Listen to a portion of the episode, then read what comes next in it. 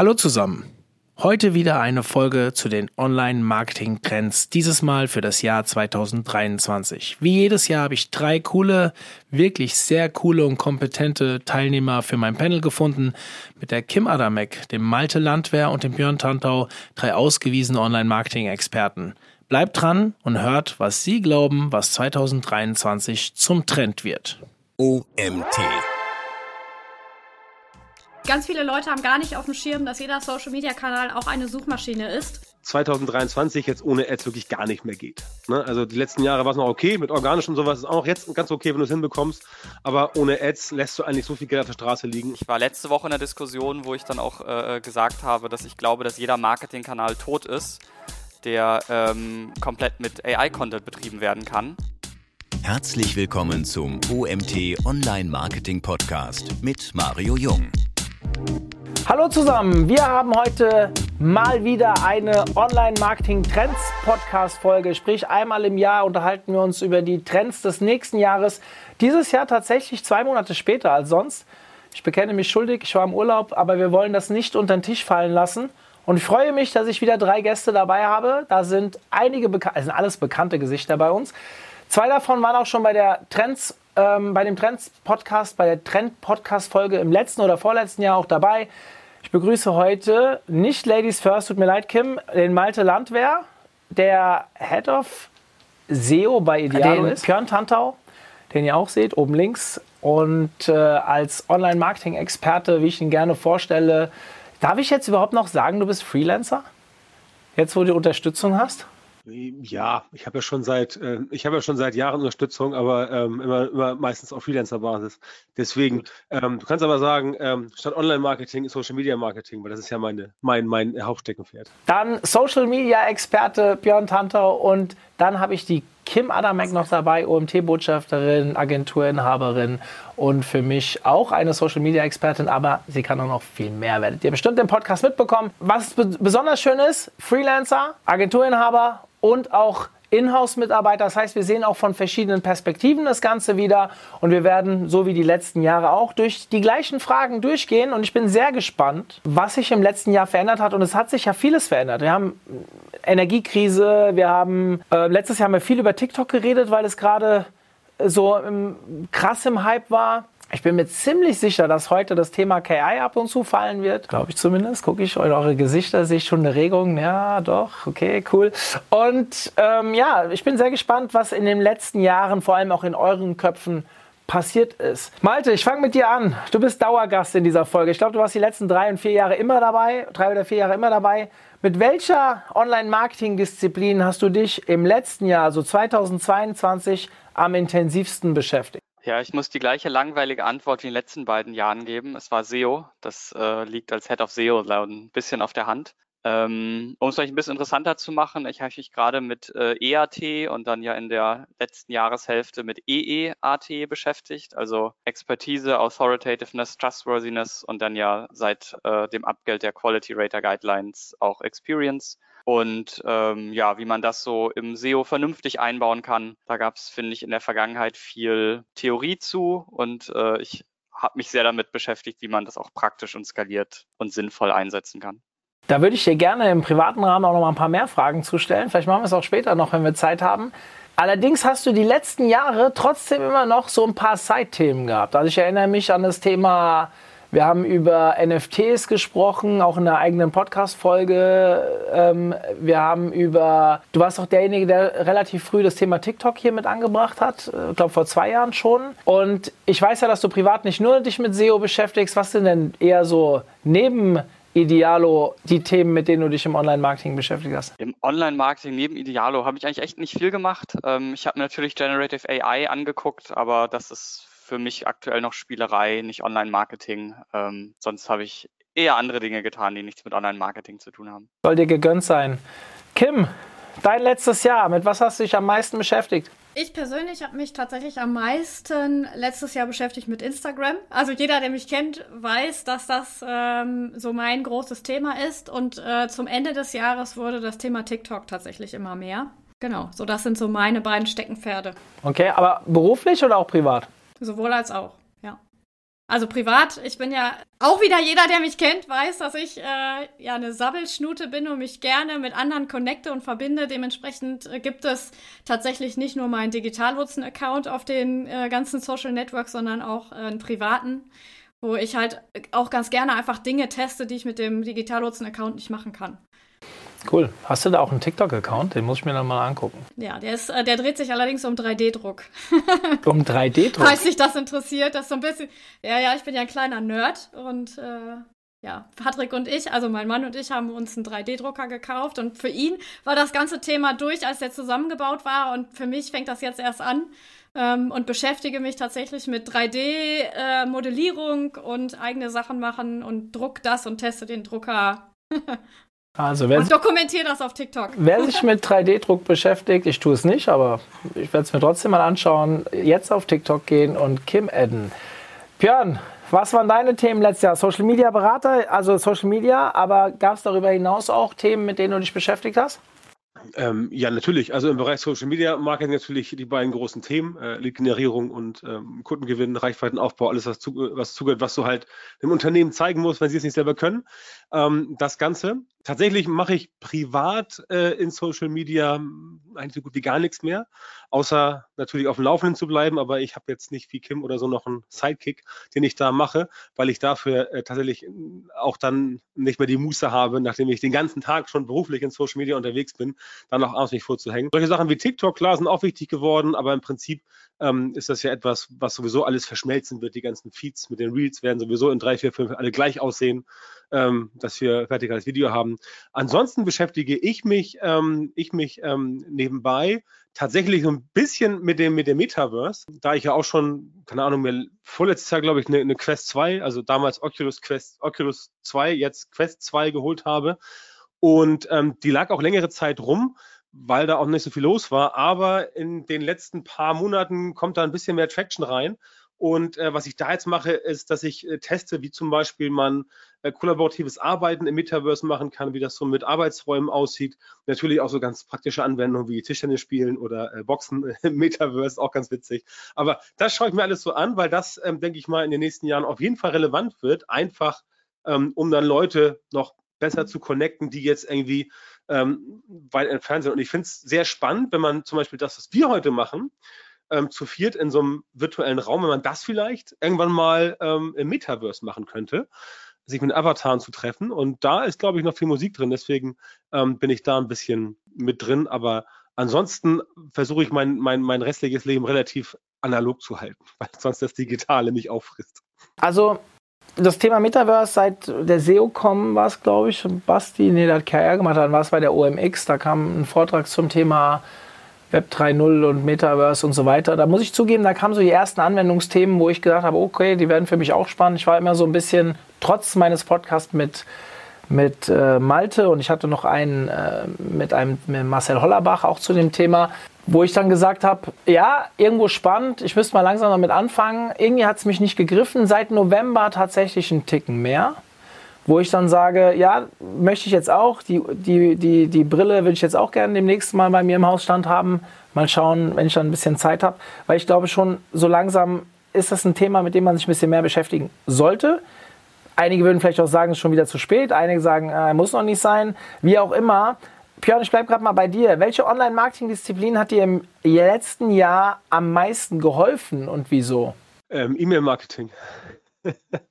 Ganz klar, das E-Mail-Marketing, ähm, weil ähm, äh, darüber am meisten Umsatz generiert wird. Nach wie vor.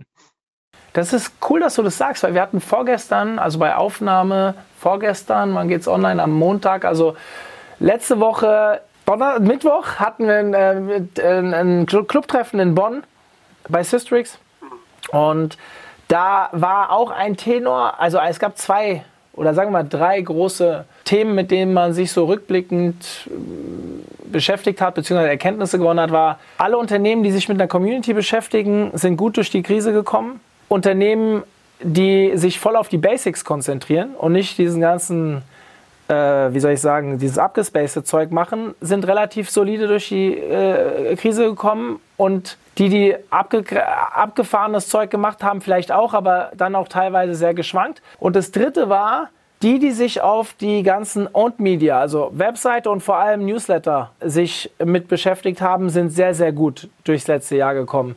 Deswegen finde ich es interessant, dass du das jetzt auch ansprichst. Ich muss das sagen, ich kann das für uns ja 150 Prozent bestätigen. Unser mit Abstand bester Absatzkanal ist neben dem Vertrieb selbst, also persönlich mit den Leuten zu telefonieren, ist dann ähm, das E-Mail-Marketing beziehungsweise auch ist auch der beste Kanal, diese Telefonate vorzubereiten beziehungsweise die richtigen Leute auszuloten, mit denen man telefonieren möchte.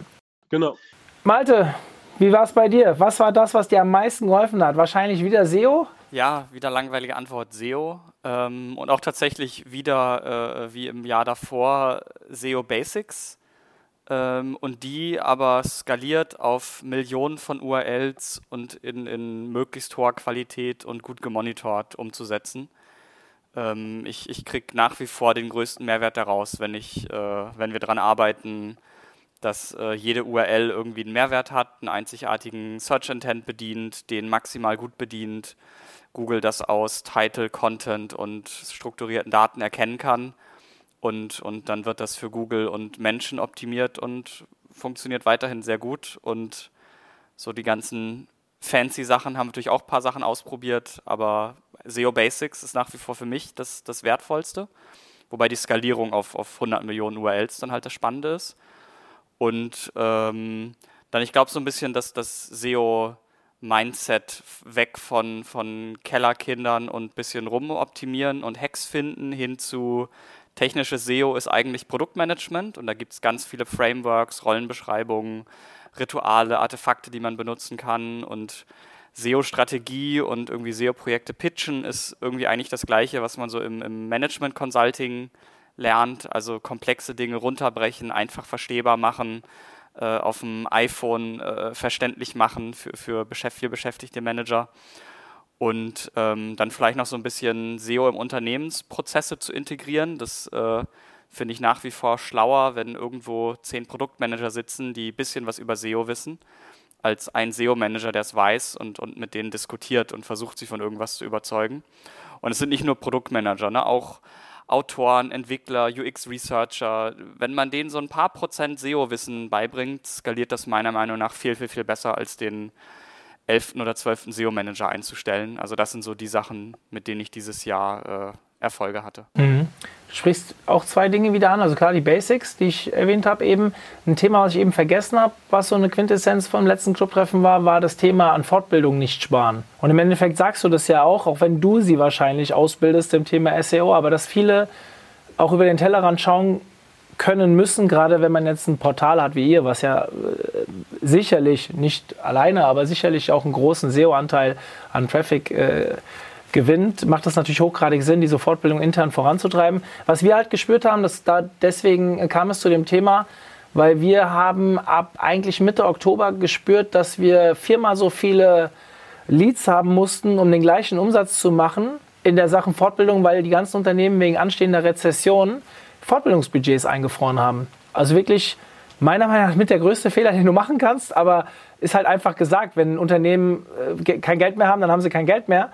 Aber äh, Quintessenz war halt, bitte hört auf, an Fortbildung eurer Mitarbeiter oder an euch selbst zu sparen. Und da stichst du ja gerade so ein bisschen rein, auch wenn ihr es jetzt bestimmt nicht extern gemacht habt, sondern wahrscheinlich über interne Prozesse. Aber ähm, das würde ich jetzt an der Stelle einfach nochmal gern mitgeben wollen. Wenn ich dich jetzt frage, also ich finde das total spannend, könnten wir wahrscheinlich eine eigene Folge draus machen äh, mit 100 Millionen äh, URLs und dann sprichst du aber von einzigartigem Search Intent, was ich schon sehr, also individuell, ich weiß nicht mehr genau, wie du es gesagt hast, aber dass man im Endeffekt auf jedem Keyword sich überlegt, was ist hier der richtige Search Intent und kann ich den bedienen, das wird ja so nicht funktionieren bei 100 Millionen äh, URLs. Und wahrscheinlich wirst du äh, da Prozesse haben, wie du das einigermaßen flächendeckend umgesetzt bekommst.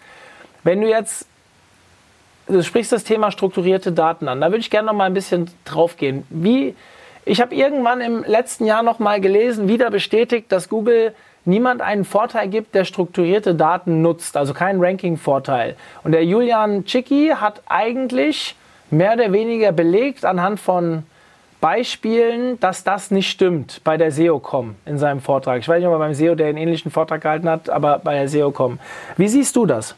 Also ob es einen messbaren Ranking-Vorteil gibt, finde ich immer sehr schwierig, äh, die Diskussion, auch weil man dann oft irgendwie äh, Second- und Third-Order-Effekte hat, wenn Leute dann vielleicht mehr klicken, weil du ein schöneres Third-Snippet hast. Deswegen, ich versuche äh, äh, diesen ganzen Kladderadatsch dazwischen an SEO-Theorien äh, ignoriere ich eigentlich immer. Ich gucke mir immer an, was machen wir und was kriegen wir dafür an, an Umsatz am Ende des Tages oder an Traffic. Und definitiv ist es so, dass es ähm, Seitentypen und Keywords gibt, wo strukturierte Daten dafür sorgen, dass du am Ende des Tages mehr Traffic bekommst, der auch gut konvertiert. Und ob das jetzt nur an der schickeren Darstellung im Suchergebnis liegt oder und dann eben mehr Leute klicken, du eine höhere Click-through-Rate hast, damit mehr Traffic, oder ob Google dir irgendeinen Ranking-Bonus gibt, ist mir ehrlich gesagt total egal und, und das äh, versuche ich auch immer mein Team von abzuhalten, sowas zu erforschen weil es äh, am Ende ist wichtig, ob wir mehr Traffic haben und der gut, der gleich, mindestens gleich gut wie vorher konvertiert. Und da können strukturierte Daten definitiv helfen. Und ähm, der, der schönste strukturierte Datenfehler oder, oder eben nicht strukturierte Datenfehler, den ich gesehen habe letztes Jahr, zum Glück nicht bei Idealo, ähm, das war eine Stellenanzeige im Eventbereich wo dann so viele Event-Locations genannt wurden und so, viel, so oft das Wort Event, dass Google da, äh, obwohl keine strukturierten Daten vorhanden waren, äh, Event-Markup in die Suchergebnisse geschmissen hat und so getan hat, als wäre das Startdatum des Jobs irgendwie das Datum des Events. Und äh, das ist sicherlich so ein Fall, wo strukturiertes Job-Markup vielleicht geholfen hätte, Google zu überzeugen, hey, das hier ist eine Stellenanzeige und keine Landingpage, auf der es um Events geht, auch wenn es ein Job für einen Eventmanager ist. Ich mache an der Stelle mal einen kurzen Shootout für äh, Malte seine ähm, äh, Social Accounts. Ihr solltet Malte auf Facebook und Co. mal folgen, weil Malte haut regelmäßig richtig coole Sachen raus mit Daten und Sachen, die er selbst so ein bisschen beobachtet hat. Äh, muss sagen, ist einer derjenigen, den ich am liebsten folge auf Social Media, wenn es um fachliche Inhalte geht. Ja, ist mein Ernst. Mal muss ich kein, äh, würde ich nicht sagen, wenn es nicht wirklich so wäre. Man sieht es auch an den, äh, an den Like-Zahlen, die da äh, und Kommentaren, die da entstehen, dass das auch definitiv begründet ist, dass ich das hier so sage. Ähm, Malte hat vor äh, Ewigkeiten schon mal einen Vortrag bei uns bei einem Clubtreffen gehalten, der auch sehr mit Daten unterlegt war. Deswegen höre ich ihm so gerne zu, weil er immer alles relativ profundiert macht. Und deswegen interessiert mich das auch so, hat mich auch diese Frage so interessiert, äh, wie du das siehst. Zudem muss ich sagen, wenn ihr ihm folgt, ihr seht auch, dass, wie lange bist du jetzt bei Idealo? Fünf Jahre? Sechs Jahre? Äh, zweieinhalb. Echt? Das kommt mir viel länger vor, ja. krass. Ja. Aber ähm, ihr wart dieses Jahr auch wieder sehr erfolgreich. Du hast irgendeine Statistik gebracht, dass ihr die einzigen oder eine von zwei wart, die, hilf mir, 2021 äh, waren wir, glaube ich, die drittstärkst gewachsene Domain bei Sistrix und letztes Jahr die sechststärkste und äh, Instagram und wir sind die einzigen, die es die letzten beiden Jahre in die Sistrix äh, Top 10 Gewinner geschafft haben. Chapeau, das ist eine Auszeichnung, eine Auszeichnung meiner Meinung nach, ähm, wenn man dann der Head of SEO von dieser Plattform ist. Deswegen äh, wisst ihr, wie glücklich ich bin, dass Malte hier immer dabei ist. So, Kim, jetzt die Frage noch an dich. Welche Online-Marketing-Disziplin hat dir im Jahr 2022 am meisten geholfen und warum? Tatsächlich äh, Social Selling auf LinkedIn. Ähm, ich habe das kürzlich erst ausgewertet. Also ich äh, track ja alle Leads äh, nach welcher Aktion, die wir so äh, fahren. Und äh, LinkedIn hat uns tatsächlich den größten Umsatz gebracht, neben das, äh, meine Aktivität beim OMT ähm, möchte ich nur mal so hier kleiner Shoutout an alle Leute, die äh, den OMT noch nicht so äh, intensiv besucht haben. Das lohnt sich auf jeden Fall, auch monetär irgendwann. Ähm, aber nee, LinkedIn äh, tatsächlich das Social Selling und wenn man dazu jetzt noch sagt, dass ich das letztes Jahr echt stiefmütterlich behandelt habe und nur so immer so, ich sag mal so wellenweise aktiv auf LinkedIn war, ähm, und das ja dieses Jahr deswegen groß auf die Fahne geschrieben habe, bin ich mir ziemlich sicher, dass da dieses Jahr noch einiges mehr geht. Also damit sollte man sich definitiv beschäftigen. Hm, okay, cool. LinkedIn ist Hätte für mich... Hätte ich auch nicht gedacht, muss ich sagen. Ja, also das, das höre ich nicht zum ersten Mal tatsächlich. Gerade in unserem Botschafterkreis haben wir mehrere, die mittlerweile sagen, dass sie über LinkedIn ähm, gerade im Freelancer-Bereich sehr, sehr viele Aufträge bekommen und Anfragen. Was mich sehr freut, weil die meisten von denen meistens durch mich zu LinkedIn gekommen sind. Und dann dementsprechend freut es mich natürlich doppelt. Ich, du warst ja auch bei mir im Seminar. Dementsprechend finde ich das eigentlich ganz cool und ist für mich ein bisschen Werbung. Also alle sich bei mir im LinkedIn-Seminar anmelden. So, spannend. Seht ihr das? E-Mail-Marketing, LinkedIn-Seminar, wir haben SEO. die Disziplinen funktionieren, wenn man sich halt auch wirklich mit einer Disziplin beschäftigt. Also dieser Fokus, den viele halt nicht fahren, weil sie einfach überall spielen wollen, macht halt manchmal einfach keinen Sinn. Muss man einfach so sagen. Es macht Sinn, sich auf etwas zu konzentrieren. Beim OMT, wenn man mich, mich fragt, ich gebe auch jedes Jahr dieselbe Antwort. Bei uns ist es immer SEO. Also SEO macht 80 Prozent unseres Traffics. Malte, da will ich dir noch eine Frage zu stellen an der Stelle. Und das ist jetzt das erste Mal, dass ich das erwähne. JetGPT, ja, also wir kommen jetzt zu diesem KI-Thema. Du sagst, es ist noch ein bisschen Spielerei und so weiter. Ihr seid jetzt auch relativ SEO-stark. Ich hoffe, dass ihr nicht ansatzweise so ein Klumpenrisiko mit SEO habt wie wir beim OMT. Siehst du da Gefahren für euch? Also meinst du jetzt Gefahr, dass äh, Google einen äh, Shopping-Assistenten über einen KI-Chat macht, so wie Bing das gerade macht, der äh, ständig falsche Produktinformationen liefert? Äh, der, der, also gehen wir mal davon aus, dass das irgendwann ein bisschen ausgereifter ist. Nee, meine größte Gefahr ist eher, die ich sehe, ähm, wir sind ein Informationsportal. Jetzt, ihr seid ja noch mit Produkten. Das ist wahrscheinlich noch ein Ticken einfacher oder äh, weniger gefährlich, aber im Informationsbereich, wo, sag ich mal, 99 Prozent unserer Magazinartikel sind ja im Endeffekt Lerninhalte und Informationsinhalte. Und wenn du diese Informationen halt mittlerweile direkt über so eine KI bekommst, dann haben die Leute halt keinen Grund mehr, auf unsere Seite zu gehen. Das wird nicht von heute auf morgen passieren und das wird auch nicht, ich weiß nicht, ob Google sich das oder auch die anderen, äh, hier OpenAI und Bing und wie sie alle heißen, sich das überhaupt erlauben können, weil am Ende heißt es ja auch, dass wahrscheinlich, wenn weniger Nutzen da ist, auch weniger Inhalte produziert werden. Und am Ende basiert ja auch diese Software zum Teil auf den Inhalten, die sie im Netz finden. Und wenn das aufhört, äh, sich zu produzieren, könnte das ja auch ein Problem sein. Das muss ja irgendwo so eine Zwischenlösung geben. Aber trotzdem denke ich mir, das könnte für uns, wo wir einen Anteil von bestimmt 80 Prozent äh, Traffic über SEO haben, also vielleicht sind es auch 75 Prozent, zu einem Problem werden. Wie siehst du das? Ich sehe das auch so. Also äh, wenn meine SEO-Strategie wäre, über informative Blogartikel äh, zu ranken, die man jetzt vielleicht dank ChatGPT in einem Zehntel der Zeit erstellen kann, äh, würde ich mir große Sorgen machen, ja.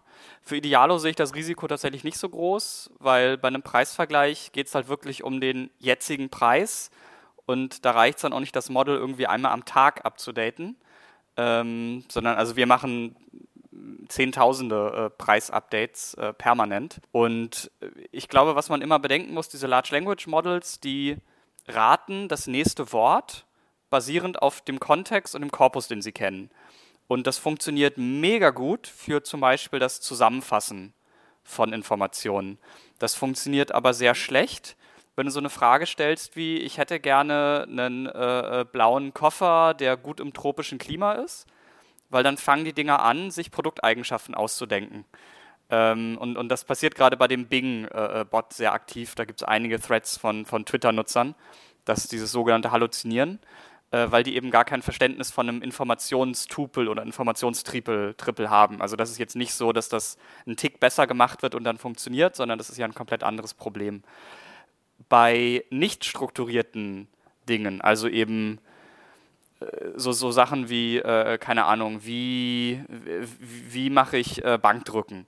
Äh, da gibt es sicherlich genug Text im Internet, dass so ein Large Language Model Dutzende von Artikeln schreiben könnte, wie man das richtig macht.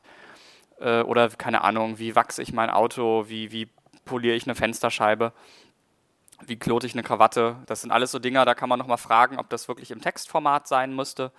Aber sowas können die natürlich gut zusammenfassen und ähm, ich war letzte Woche in der Diskussion, wo ich dann auch äh, äh, gesagt habe, dass ich glaube, dass jeder Marketingkanal tot ist, der ähm, komplett mit AI-Content betrieben werden kann, weil äh, im Laufe dieses Jahres werden äh, Zehntausende Firmen auf die Idee kommen, hey, ich kann ja 100 Blogartikel am Tag veröffentlichen. Und ähm, ja, wenn der Content, den ich produziere, nicht besser oder einzigartiger ist als das, was so ein Large Language Model kann, oder mein einziger Ansatz ist, dass ich dann auf das, was ChatGPT produziert, nochmal Grammarly anwende, um die Grammatik noch ein bisschen aufzupolieren, ähm, glaube ich nicht, dass das noch langfristig gut funktioniert. Also ja, ich sehe bei euch großes Risiko. Ich glaube, dass das zweite E, also Experience, von Google ganz bewusst eingeführt wurde als Anti-AI-Content-Maßnahme, weil dann müssen sie gar nicht über AI-Content oder nicht AI-Content sprechen, weil es eine sehr blöde Diskussion, die, die sehr unschön zu führen ist. Äh, und mit Experience ist es dann aber ganz klar. Es gibt Themen, da möchte ich Experience haben. Ähm, Gesundheitsbereich, Medizin, teilweise Finanzen ähm, oder eben auch Produkterfahrungsberichte. Und du kannst mir noch so oft die Produkteigenschaften und Newsartikel zum iPhone zusammenfassen. Wenn ich Kundenbewertungen zum iPhone lesen will, will ich Kundenbewertungen lesen von Leuten, die wirklich Experience damit haben. Und das kann so ein Large Language Model eben nie haben. Und ähm, deswegen, ja, ich glaube, EEAT ist ein super Kontra zu AI-Content, aber gibt ja auch schon die ersten Ansätze, das zu faken. Also ich meine, du kannst ja einen bestimmten Schreibstil äh, in den Prompt schreiben und veröffentlichst das dann halt immer unter Namen von Mitarbeiter A. Dann nimmst du einen etwas anderen Prompt mit einem anderen Schreibstil, das veröffentlichst du immer unter Namen von Mitarbeiter B. Äh, wenn du das noch ein bisschen umschreibst, dann fällt ja vielleicht gar nicht auf, dass das AI-Content ist und du kriegst noch das EEAT der, der Mitarbeitenden und ja auch der veröffentlichten Publikationen drauf vererbt. Ich glaube, das wird äh, sehr schwierig für reine Informationsportale in dieser AI-Content-Welt zu bestehen. Und da wird sicherlich Player geben, die ihre Kosten massiv reduzieren und mehr Reichweite haben und happy sind. Und es wird Player geben, die deren Geschäftsmodell davon eventuell zusammen. Ja, ich kann euch sagen, ich bin relativ froh drum, dass wir schon vor zweieinhalb Jahren angefangen haben mit diesem ganzen Toolbereich, weil der wird davon nicht so betroffen sein. Ähm, wenn jemand nämlich nach Rezensionen, Bewertungen von Tools sucht, dann hilft ihm die beste AI nichts sondern er sucht ja im Prinzip die Meinung von, von Personen. Und wir merken es auch jetzt schon tatsächlich, dass dieser Bereich viel stärker wächst als andere Bereiche. Ob das jetzt schon damit zu tun hat oder nicht, sei mal dahingestellt. Aber wir ziehen äh, prozentual gesehen viel mehr Traffic darüber als über Informationstexte. Und das Wachstum ist viel schneller sodass wir uns auch weniger darauf konzentrieren. Tatsächlich ist unser Magazin, klar, die Brand versuchen wir zu verbessern, solange es geht, auch mit unserem Printmagazin, wo wir das, was wir da nutzen und das ist auch cool, das funktioniert auch und die Brand wird auch wichtig, wenn in der Zeit, wo das Magazin vielleicht nicht mehr so wirkt, aber am Ende konzentrieren wir uns vor allem auch auf Inhalte, die halt nicht einfach so dadurch wegrationalisiert werden können, beziehungsweise die halt davon nicht den starken äh, Gegeneffekt haben werden. Ich bin sehr gespannt, wo das hinführt. Björn, wie ist das bei dir mit dem Thema KI? Nutzt du das schon jetzt im Social Media Bereich? Ich denke mir, auch im SEO-Bereich kannst du ja mit Metadatenoptimierung schon relativ viel cooles Zeug damit machen. Da habe ich jetzt auch selbst schon ein bisschen rumgespielt.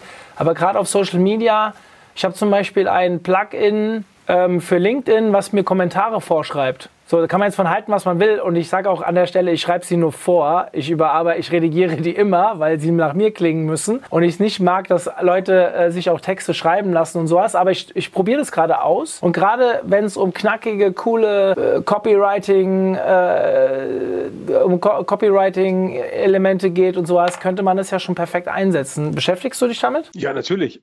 Also ChatGPT ist ja nun, ähm, also wer das nicht mitbekommen hat, der ist wahrscheinlich ähm, keine Ahnung, hinterm Mond. Ähm, ich will noch andere Sachen, Neuroflash hier aus Hamburg ist auch ein Tool oder Jasper AI und sowas. Ähm, alles coole Sachen. Letztendlich sehe ich es ein bisschen wie Malte. Zwei Punkte, diese informellen Sachen habe ich auch schon, habe ich auch schon letzte Woche bei einem äh, Gesprächsabend gesagt. Das wird wirklich problematisch, weil, wie Malte eben schon sagt, ich muss nicht wiederholen, das ist leicht einfach nachzubauen. Ähm, transaktionale Suchen ähm, oder Themen werden schwieriger. Was das Interessante ist an dem ganzen AI-Thema, weil ich auch ich persönlich jetzt von den Ergebnissen der ganzen, der ganzen äh, Chatbots auch aktuell noch nicht so überzeugt bin. Also gerade ChatGPT ist eine Katastrophe. Das stürzt bei, jeder, bei jedem dritten Prompt stürzt das Ding ab. Und die Bezahlversion, die jetzt da ist, kann man nur mit einer US-Kreditkarte sich holen. Also muss ich mal gucken, wo ich eine US-Kreditkarte herbekomme. Aber das ist ein anderes Thema. Ähm, interessant wird das, glaube ich, wirklich erst dann, wenn das passiert, dass nicht nur man sagen kann, schreib einen Text im Stil von Barack Obama oder George Washington oder Ernest Hemingway oder von mir aus Gary Vaynerchuk, sondern wenn du wirklich dann eine KI hast, so dass eine eigene, die du selber trainieren kannst auf das, was du als Texte produzierst.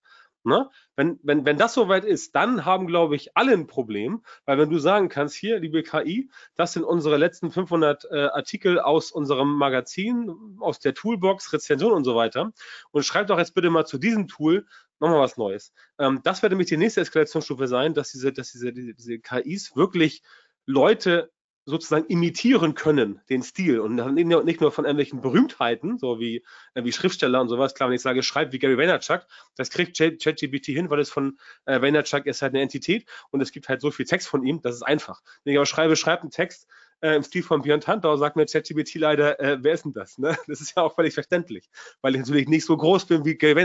Schön wäre es, aber ist noch nicht so. Ähm, und das wird dann die nächste Eskalationsstufe sein. Deswegen sehe ich ja, wie Malte auch, in, reine Informationstexte, die werden jetzt schon ein Problem bekommen. Alle anderen, glaube ich, erst später. Richtig spannend wird das erst. Ähm, das werden wir vielleicht noch erleben in so 20, 30, 40 Jahren. Mal gucken, wie schnell das geht. Ähm, wenn dann die KI wirklich I ist und nicht nur K. Denn das, was sie jetzt macht, ist ja nur, ist ja nur Remixen. Ne? Also ChatGPT, hier dieses, dieses, dieses Meme, ne? Mr. Bean guckt ab, ne? hier ChatGPT und dann die whole Internet, guckt einfach nur ab. Und ähm, wenn das sich ändert, dass die Maschinen wirklich selbstständig anfangen, Schlussfolgerungen zu ziehen und nicht nur einfach ein Remix machen aus all dem, was da ist, weil das ist einfach. Ne? Bei ChatGPT ist einfach nur die Menge gigantisch und die auch Geschwindigkeit. Aber wenn die Maschinen wirklich anfangen können, selber Schlussfolgerungen zu, zu ziehen, nach dem Motto, ah, ich weiß das und das, also ziehe ich daraus jetzt den Schluss und der ist irgendwie neu. Dann wird es erst spannend, spannend, Schrägstrich äh, unheimlich, Referenz an Terminator und Skynet, weil da haben wir Leute Angst vor, ne? Aber was wir jetzt haben, ist aus meiner Sicht eigentlich noch Kindergarten. Es ist interessant, es ist spannend und auch da gebe Malte völlig recht. Ähm, wenn es losgeht, dass viele Firmen sagen, hey, wir kloppen jetzt mal pro Monat 200 Artikel raus, ne? Ähm, dann wird auch Google irgendwann sagen, so, ey Freunde, da stimmt doch irgendwas nicht. Ähm, außerdem ist ja jedes System via Reverse Engineering auch wieder zurückverfolgbar. Das heißt, ähm, ich glaube schon, dass sie bei Google ein bisschen überrascht wurden von ChatGPT, ähm, dass sie ein bisschen Panik bekommen haben. Im Endeffekt werden sie nachziehen, wie üblich, ist halt Google, arbeiten ja auch clevere Leute. Und äh, das wird, äh, das wird halt spannend werden. Vor allem wird halt spannend werden, wie sich das entwickelt, ob eine Suchmaschine, wie wir sie heute kennen, in fünf Jahren überhaupt noch notwendig ist. Weil wenn mir die Suchmaschine quasi das Ergebnis immer individuell ausspucken kann als Text, warum soll ich dann noch irgendwie runterscrollen und irgendwas anklicken und auf einer Webseite selber mich mühsam zurechtfinden, wenn die KI mir alles zusammenbasteln kann? Das wird spannend und ähm, diese, diese, diese kleinen Zwischensteps, die jetzt kommen, das ist eigentlich das, was ich, ähm, was ich äh, ähm, spannend finde. Und äh, ich glaube, je komplexer etwas ist, desto mehr Lebenszeit hat es noch. Am Ende wird der gewinnen, um bei Steve Jobs zu bleiben, der die einzelnen Punkte verbinden kann. Ne? Weil auch das bringt mir nichts, wenn ich jetzt einen Artikel habe, von der KI hergestellt und ich kann es nicht umsetzen. Wenn du es nicht umsetzen kannst, bringt dir das nichts. Das ist, bei, ich sage mal, das äh, Problem Maurer und Maurerkelle ist wie bei, bei, bei, dem, bei dem genialen Maurer, gibt dem schrottiges Werkzeug, er stellt dir eine 1A-Mauer hin und dann gibt dieses, gibt das Perfektionsmaurerwerkzeug dem kompletten Vollidioten und er baut dir irgendwas hin, was nach zwei Stunden umfällt. Ne? Und deswegen, egal was du, was du, was du rausbekommst, wenn du es nicht umsetzen kannst, dann bringt es dir nichts. Und das wird das Spannende werden, ob da KI in den nächsten 5, 10, 15 Jahren wirklich nachher Dinge auch umsetzen kann. Denn jetzt ist es für mich einfach nur ein großer, ist wie ein DJ, ne? wird, wird geremixed im großen Stil, mehr nicht. Ja, ich glaube auch, dass das große Ganze teilweise noch gar nicht erfassbar ist, wo das Ganze hinführt. Ich glaube, dass da uns vielen auch noch die Fantasie fehlt. Also nicht allen, aber vielen. Mir auf jeden Fall, dass ich noch gar nicht genau weiß, wo läuft es hin ähm, was kann ich wirklich dadurch auch. Also gestern wurde ich, vorgestern beim Clubtreffen wurde ich gefragt, was passiert denn, wenn die KI deinen Job eliminieren könnte?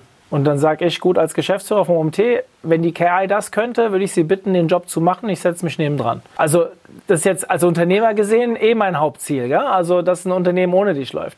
Deswegen war die Frage an mich falsch, äh, also, äh, falsch zielgerichtet. Aber klar, es gibt halt auch viele.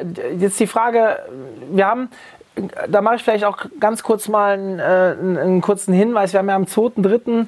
diese Tool-Konferenz, die wir da einmal im Jahr veranstalten. Da könnt ihr euch auch alle anmelden, die jetzt zuhören. Die Anmeldung ist kostenfrei, es ist auch ein reines Online-Event, aber mit drei Slots, also sprich wie eine Konferenz. Und dort haben wir eine Panel-Diskussion zum Thema KI-Tools, also ähnlich wie wir es jetzt gerade machen, nur äh, eine ganze Stunde nur darüber. Wer da Lust hat, kommt da gerne dazu. Ich habe da jemanden eingeladen, den werdet ihr alle nicht kennen, weil er in unserem Online-Marketing-Kosmos überhaupt nicht aktiv ist. Er arbeitet für ein Unternehmen, für die Strabag, ein 70.000 Mann-Unternehmen, sehr groß, kennt wahrscheinlich fast jeder. Und er macht, beschäftigt sich dort mit ähm, Risikobewertung und äh, Managementberichten. Und der arbeitet seit fünf Jahren mit dem ganzen Thema KI und, und so weiter. Und den, mit dem habe ich so ein Vorgespräch geführt. Ich kenne ihn auch privat schon seit ich zehn bin, also schon sehr lange. Und er hat gesagt, wir sind jetzt wieder an einer Situation, wo wir an einem, äh, theoretisch, wie damals beim Fließband, und jetzt ist die Frage, wer steht am Fließband, wer läuft davon weg, weil er nicht mit zurechtkommt, oder wer geht in den Driver Seat, also da, wo das Fließband bedient wird. Und genau an dieser Stelle stehen wir wieder. Ähm, ich weiß nicht, wer damals von euch bei der Konferenz von Karl war, diese, wie hieß es, andere Virtualität, oder keine Ahnung, ich erinnere mich nicht mehr an den Namen. Aber Malte, du warst auch da, oder? Nee, du warst nicht da? Ich weiß von nichts. Okay, ich dachte, ich hätte dich damals da gesehen, aber das kann auch verschwimmen. Ist zu lang her, bestimmt schon fünf Jahre. Und damals habe ich einen Vortrag von jemandem gehört, der sich genau mit dem Thema Adaption von bestimmten Neuerungen beschäftigt.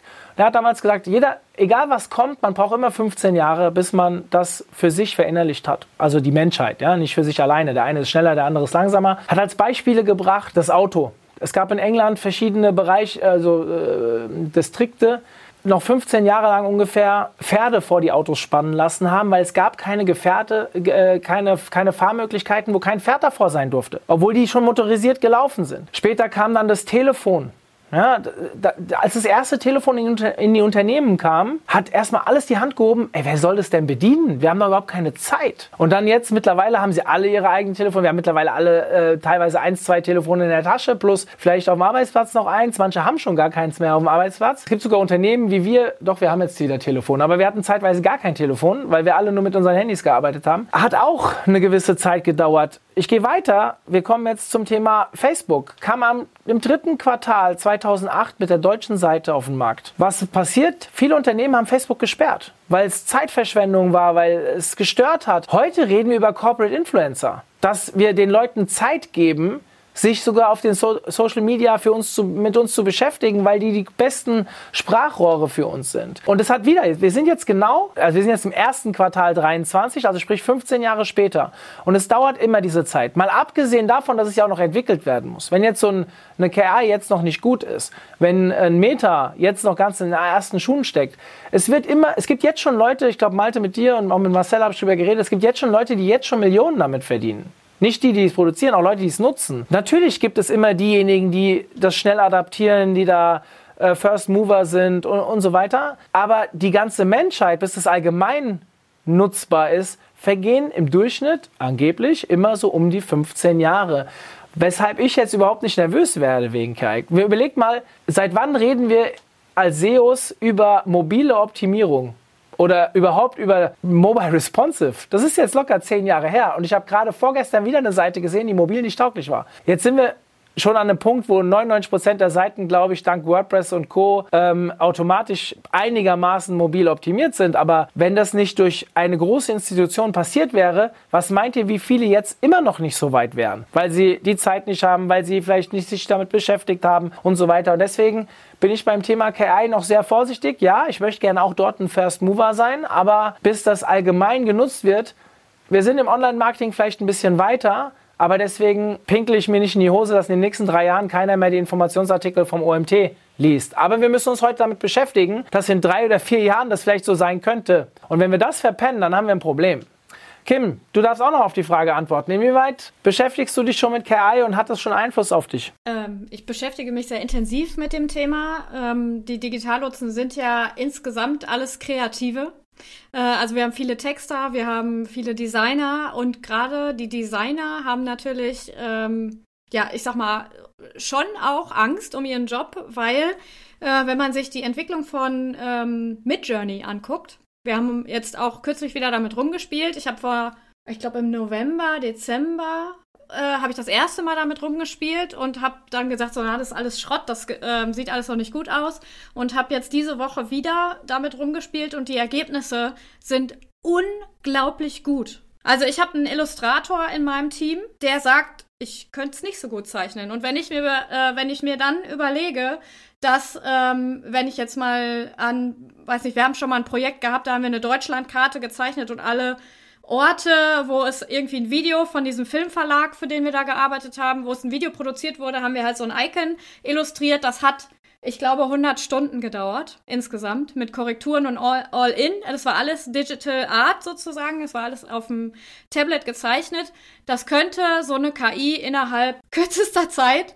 Und ähm, das ist schon echt hart. Es gibt KIs, die mittlerweile sozusagen, wir gucken ja alle immer auf den Bildschirm hier ne, um uns anzugucken, weil wir ja miteinander quasi reden. Und es gibt KIs, die nehmen den Gesichtsausschnitt und dann ähm, machen die das so, dass du quasi ändern das Gesicht so, dass du die ganze Zeit in die Kamera guckst. Ich persönlich bin der Meinung, wir müssen da echt dranbleiben. Also insbesondere wir als Kreative müssen da echt dranbleiben und gucken, wie wir das für uns nutzen können.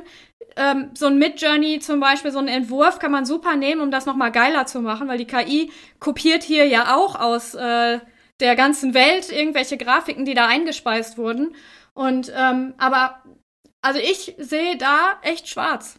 Da muss man echt äh, gucken, wie man gerade als Kreativagentur da einen Dreh kriegt, und vielleicht auch das Business so ein bisschen verändert, dass man da bestehen kann. Weil die, ich sag mal, diese Veränderung alleine von dem Mid-Journey-Bot hat sich innerhalb von fünf Monaten so unglaublich verbessert. Ich glaube nicht, dass es 15 Jahre dauert, ehrlich gesagt. Ich glaube, dass das schneller geht, weil es einfach eine, diese künstliche Intelligenz immer mehr und immer schneller lernen kann, weil auch alle Leute auf diesen Zug aufspringen und ihre Sachen da reinballern die Texte da reinballern, die Bilder da reinballern, die Videos da reinballern. Ich glaube, das dauert nicht 15 Jahre. Also wir müssen echt alle im Online-Marketing, im Agenturgeschäft, alle Agenturen, auch die besonders, äh, sag ich mal, auf äh, Kreativität, weil sie besonders geile Designer im Team haben, die Stundensätze, die ja. stehen vor dem Untergang. Die, man muss aber dazu sagen, es gehören immer zwei Seiten dazu. Gell? Also die, die quasi ähm, euch auch nutzen, wissen ja noch lange nicht, dass es KI gibt. Und äh, klar, dann ist es am Ende ein Preisvergleich. Und wenn dann eine andere Agentur genauso gut ist oder das vielleicht schon besser beherrscht, die kann dann günstiger anbieten, dann gibt es schon eine gewisse Entwicklung. Aber am Ende äh, wird sich das ja auch irgendwo treffen. Ja? Das muss man immer dazu sagen. Ja, Kim? ja, äh, das mag sein, ähm, aber ich glaube, dass sich dadurch die Stundensätze halt verändern werden, weil die Agenturen natürlich dann unter die, die Stundensätze, die sich ja über die letzten Jahre sehr stark auch ähm, erhöht haben. Ne? Also ich sag mal, seitdem, ich weiß noch, wie meine Agentur abgerechnet hat, als ich da meine Ausbildung gemacht habe äh, und wie das heute so aussieht, dass es schon eine große Veränderung passiert und ich glaube, dass das äh, ja eine große Gefahr ist. Und ähm, also mindestens mal äh, der Ansatz äh, der Kalkulation nach Stundensätzen in Frage gestellt werden sollte. Wo wir dann wieder die Diskussion aufmachen könnten, lassen wir uns nach Stunden oder nach Werten bezahlen. Das ist wieder eine eigene Geschichte für sich, aber ja. ähm, die Frage ist natürlich auch, wie werthaltig ist es dann noch, wenn die Entwicklung so bleibt. Ja, also auch darüber müssen wir nachdenken. Ich glaube, wir sind uns einig, wir können nachher nochmal an einer anderen Stelle bei einer bestimmten Frage darüber sprechen, aber wir sind uns einig, dass sich hier etwas gerade am entwickeln ist, was einen unglaublichen Speed haben wird. Wo ich bin bei euch. Ich glaube auch nicht, dass da die 15 Jahre, zumindest nicht in unserer Branche, die 15 Jahre der Maßstab sind, was aber auch nur bedeutet, dass, ja, es mag schneller gehen, aber dass auch noch mehr über die Wupper springen. Also, dass einfach viel größere Ausschuss passieren wird oder viele Leute einfach den, die Geschwindigkeit, wenn sie sie nicht mitgehen können, vielleicht dann auf der Strecke bleiben. Ich möchte noch mal einen Schritt zurückgehen, äh, Björn. Ich komme noch mal zu dir. Wir sind immer noch im letzten Jahr, bevor ich dann auf das neue Jahr rübergehe oder das anstehende Jahr. Von welcher Ma Online-Marketing-Disziplin hättest du dir letztes Jahr mehr erhofft? Also vielleicht irgendein Hype, der angekündigt wurde, den du jetzt nicht mehr, oder wo du sagst, das, das ist überhaupt nicht aufgegangen? Ähm, Gibt es eigentlich, gibt's eigentlich nicht ganz direkt. Wenn ich, wenn ich sagen müsste, wovon ich enttäuscht bin, wovon ich enttäuscht bin, ist, sagen wir mal so, der, der, der, der globale Erregungszustand der Menschenmassen von TikTok. Weil letztes Jahr hat jeder gesagt, äh, TikTok, das wächst ja so unglaublich krass und das macht ja alles platt und kaputt, ne? Und ähm, Facebook ist ja eh tot seit 20 Jahren, ne? Mein Sohn lacht mich auch immer aus, dass ich Facebook benutze. Ist ja voll peinlich. Der ist, der ist 14, ne? Was ich damit sagen will, ist folgendes. Diese ganzen, diese ganzen Dinge, die so hochgeschaukelt werden, und das wird auch mit AI so sein, mit KI in einem gewissen Rahmen, die werden alle nicht so heiß gegessen, wie sie gekocht werden. Das bedeutet, ähm, erstmal gucken, wie das Ganze läuft. Nicht sagen, brauchen wir nicht und so weiter. Also nicht, nicht die Augen verschließen. Das ist ganz, das ist ganz furchtbar. Dann bist du auch nicht mehr da irgendwann. Aber gucken, wie das ist und entsprechend schauen, was äh, kann man davon benutzen. Und da hat mich TikTok dann letztes Jahr doch ein bisschen enttäuscht, weil im Jahr zuvor wurde mal gesagt, wie krass es abgeht. Und jetzt ist es, jetzt spricht von dem TikTok-Wachstum irgendwie keiner mehr, weil es jetzt halt nur noch ganz normal wächst. Und oh Wunder, Facebook ist im vierten Quartal nicht so krass geschrumpft, wie von den Analysten angenommen. Und zack, geht die Meta-Aktie wieder hoch. Ne? Alle haben ein Vierteljahr vorher gesagt, ah, Meta, komm hier, Zuckerberg und Metaverse, der ist ja voll gaga, der Typ, was soll das Ganze? Ne? Und jetzt spricht da keiner mehr drüber. Also, ähm, ich will nicht sagen, mich hat eine Disziplin enttäuscht. Ich, ich würde sagen, mich enttäuscht immer so die Welt drumherum, weil die Leute immer wieder besseren Wissens jedes Mal auf diese auf diese Weltuntergangszüge, ne, so, so äh, äh dieses, dieses, dieses äh, I, I doom it äh, aufspringen und nachher feststellen, oh, war gar nicht so schlimm. Und dann machen sie halt so wie vorher weiter. Und da würde ich mir wünschen, dass da so ein bisschen, ähm, so ein bisschen neutraler, seriöser rangegangen wird, um mal zu gucken, was ist jetzt wirklich, also was ist wirklich passiert und ist das wirklich so dramatisch, wie immer gesagt wird, oder trete ich mal ein Stück zurück, schaue mir das gesamte Bild an, also das, das große Ganze und überlege mir, ob es vielleicht doch nicht so schlimm ist, wie es bei äh, ähm, keine Ahnung, äh, Welt oder NTV berichtet wird, ne, um jetzt mal stellvertretend das für die generelle äh, Nachrichtenbranche zu sagen. Das würde ich mir äh, wünschen. Ich weiß, das wird wahrscheinlich ein, äh, ein Wunsch sein, der nicht in Erfüllung geht, aber äh, alle, die zuhören, kann ich immer sagen, lasst euch nicht so von dieser Panik anstecken, sondern guckt erstmal, was von diesen Dingen, die gerade passieren, könnt ihr benutzen für euch selber, um auch besser zu werden, entweder äh, als, als, als Agentur oder als großer, äh, als großer SEO-Dienstleister oder als ähm, oder als Unternehmensberater, wie ich es bin, ähm, statt einfach immer so zu sagen, ah, alles geht den Bach runter und so weiter. Denn wie gesagt, gerade dieses, dieses TikTok-Wachstum, ne? letztes Jahr war das jede Woche, wollte mir einer erzählen, dass jetzt alles den Bach runtergeht. Glaube ich damals mit Snapchat genauso. Als 2015 Snapchat groß wurde, hat auch jeder erzählt, dass Snapchat alles platt machen wird. Und was ist mit Snapchat passiert? Nein, nicht so viel. Ne? Das heißt, ähm, ich glaube auch nicht, dass es 15 Jahre dauern wird mit der, mit der KI. Äh, es wird wahrscheinlich schneller gehen, aber ähm, man muss da ein bisschen mal ähm, den Ball flach halten und gucken, was ist jetzt wirklich passiert und was kommt noch und nicht immer so, ja, so ekstatisch darauf reagieren und sagen, oh, alles geht den Bach runter und müssen jetzt sofort alles neu machen. Ja, Dinge ändern sich, muss so flexibel sein. Das Fließband vorhin war ein super Beispiel. Wer möchte am Fließband arbeiten? Wer möchte davon weggehen? Wer möchte das Fließband beaufsichtigen? Weil das ist ja eigentlich die Rolle, wo du rein musst, das Fließband beaufsichtigen, um die einzelnen Stücke zusammenlegen zu können ähm, dass du auch sagst, dass, äh, dass der, der Job des Geschäftsführers, wenn ChatGPT das könnte, dann würdest du es ihm übertragen, glaube ich dir. Aber das ist ja das, was, was die KI ja noch nicht kann. Diese einzelnen Punkte verbinden, um es halt wirklich zu machen, äh, delegieren. Und ähm, ja, insofern enttäuscht mich eigentlich jede Marketdisziplin, die gehypt wird, aber am Ende nichts hält, was, sie, nicht, nicht hält, was versprochen wurde. Hm. Malte, wie siehst du das? Was war für dich letztes Jahr als Hype angekündigt und hat dich am meisten enttäuscht? Äh, Live-Shopping war es für mich. Also dieser Ansatz im äh, QVC oder, oder, oder äh, Home Shopping 24-Style äh, in, in Stories oder, oder so Live-Feeds über Social-Apps äh, zu verkaufen. Da sind im letzten Jahr, dachte ich, dass das größer wachsen würde. Also Amazon Live hat ja dann mehr in Europa gemacht. Taobao ist nach Europa gekommen. Also das ist eine Plattform, die es in China sehr, sehr groß macht. Und in China ist es ja ein Riesenthema, wo es sogar Akademien gibt, wo Menschen ausgebaut, also ausgebildet werden, um dann Live-Shopping-Verkäufer zu werden. Und ähm, in Deutschland ist so ein bisschen was passiert mit About You, Chibo, Oceans Apart. Aber so richtig großer Kanal ist es irgendwie nicht.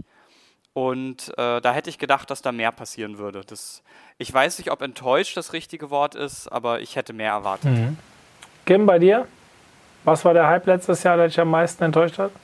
In meiner Bubble war wohl das äh, Instagram Reel der größte Hype. Wenn ich mich mal so auf eine Disziplin äh, fokussiere, da äh, ist ja tatsächlich auch Instagram selber ähm, zurückgerudert. Äh, die wollten ja eigentlich die Videoplattform aus dem Kanal machen und haben ja das jetzt dann doch wieder äh, revidiert. Und ich persönlich denke auch, da das nur so ein Abklatsch eigentlich von TikTok war oder ist, meiner Meinung nach, und ich sehe auch, dass viele Creator einfach das Gleiche machen, was sie auf TikTok machen, ähm, eben halt auch in den Reels machen, finde ich, für mich äh, war das so die Enttäuschung, wenn man davon sprechen kann. Also es gibt natürlich Leute, die das für sich zu Witz Wissen nutzen äh, können. Nein, Wissen. Nein, warte mal, zu nutzen, Wissen, so.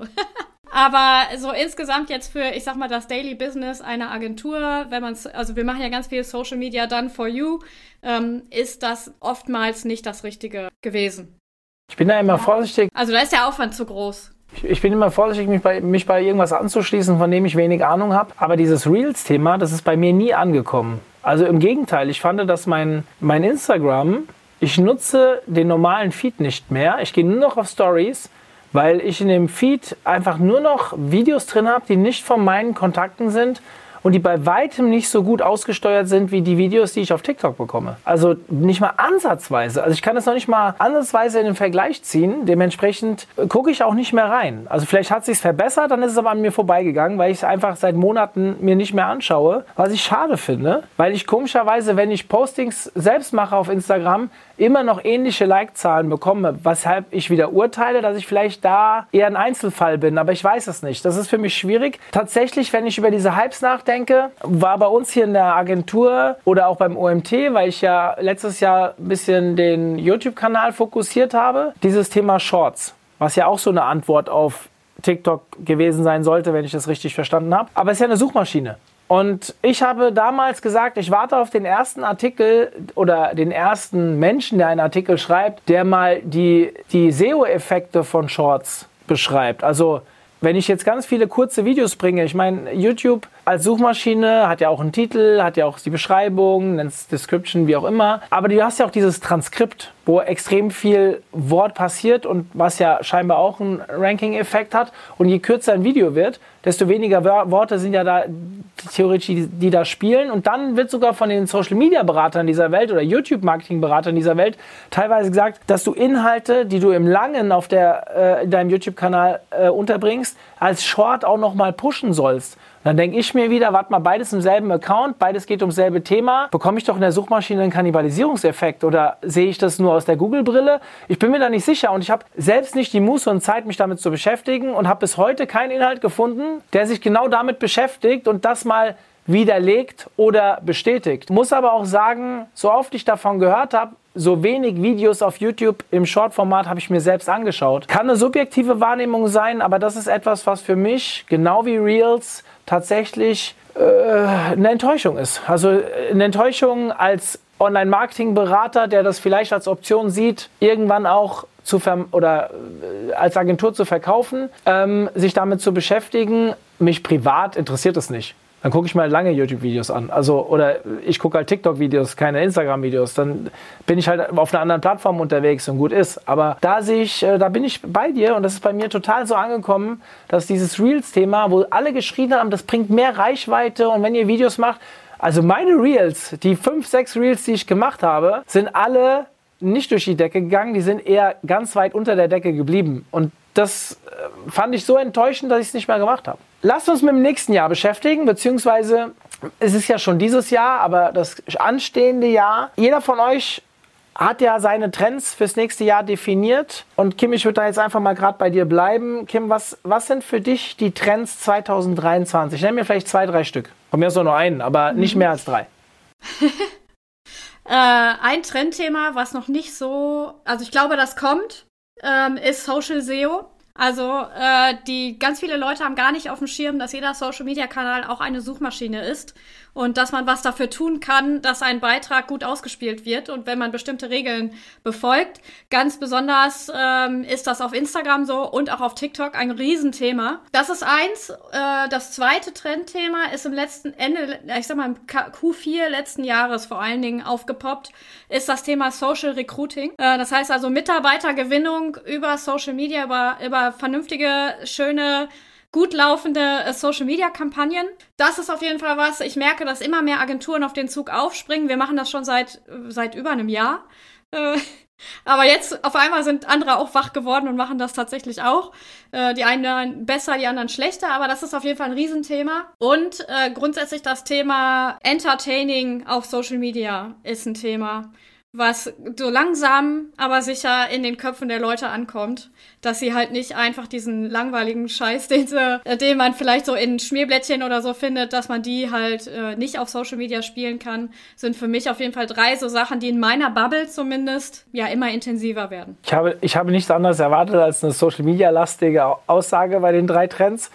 Das Thema Social Recruiting, das nehme ich tatsächlich auch so wahr ich habe immer gedacht, weil wir jetzt äh, selbst mit Jobs und Recruiting-Dienstleistungen seit sechs Monaten unterwegs sind, dass ich es auch mehr im Fokus habe, wie, Ich, hab, ich kaufe mir einen schwarzen Audi und sehe auf einmal lauter schwarze Audis auf der Straße. Ja? Also diesen Effekt, weil wir als Agentur schon vor viereinhalb Jahren einen Kunden hatten, den wir mit Social Recruiting Mitarbeiter besorgt haben. Und für mich ist das schon vor lange ein Thema und überhaupt kein Hype, sondern im Gegenteil, für mich ist das eine absolute Basis ähm, für gutes Employer Branding beziehungsweise für, äh, für Mitarbeiterwachstum, Mitarbeitermarketing. Aber ja, ich, ich habe es auch so wahrgenommen, aber ich dachte, das wäre ein Trugschluss. Ähm, Malte, was bei dir? Die Hypes, die du oder die Trends, die du erwartest fürs nächste Jahr? Ähm, also erst vielleicht zum, zum Social Recruiting noch ein Kommentar. Äh, eines meiner Teammitglieder haben wir auch gefunden, weil äh, der Sebastian Weber und ich ein TikTok-Video gemacht haben, äh, wie toll es ist, bei Idealo SEO zu sein.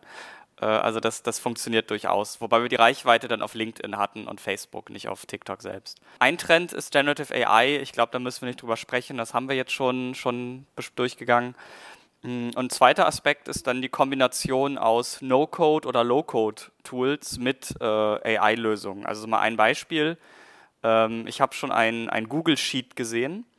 Da hat man ein ganz bisschen was reingeschrieben als Input und dann wurde eine Fantasy-Kinderbuchgeschichte erstellt mit äh, irgendwie sechs kurzen Kapiteln und zu jedem Kapitel wurde über äh, eine, eine, weitere API ein Bild erstellt. Und äh, das kann man ohne große Programmierkenntnisse machen. Also wenn man, man muss natürlich eine API in Google Sheets ansprechen können, aber ich meine, das kann man sich eben googeln oder man kann ChatGPT bitten, den entsprechenden Google Sheets Code zu schreiben. Und da liegt, glaube ich, ganz, ganz viel äh, äh, Musik noch drin, dass Menschen sich total kreative Lösungen überlegen, äh, Dinge zu erstellen, die entweder unbezahlbar oder extrem teuer waren und das dann auch noch ähm, ja, skaliert, günstig, personalisiert zu machen. Nur mal ein Beispiel. Äh, wenn ich einen Newsletter verschicke, auch ohne Programmierkenntnisse, könnte ich mir ein Google Sheet bauen, das für jeden Empfänger äh, diesen Newsletter personalisiert, indem ich einfach nur ein paar Informationen, die ich über die Person habe, reinschmeiße. Und wenn es nur ist, äh, Name, Geschlecht, Arbeitgeber und so weiter. Äh, auch das kann ja schon helfen, den, den, das Wording, die Wordings ein bisschen zu ändern, Tone of Voice zu ändern und ähm, ähm, sowas ist, glaube ich, ganz, ganz äh, spannend und da werden wir viele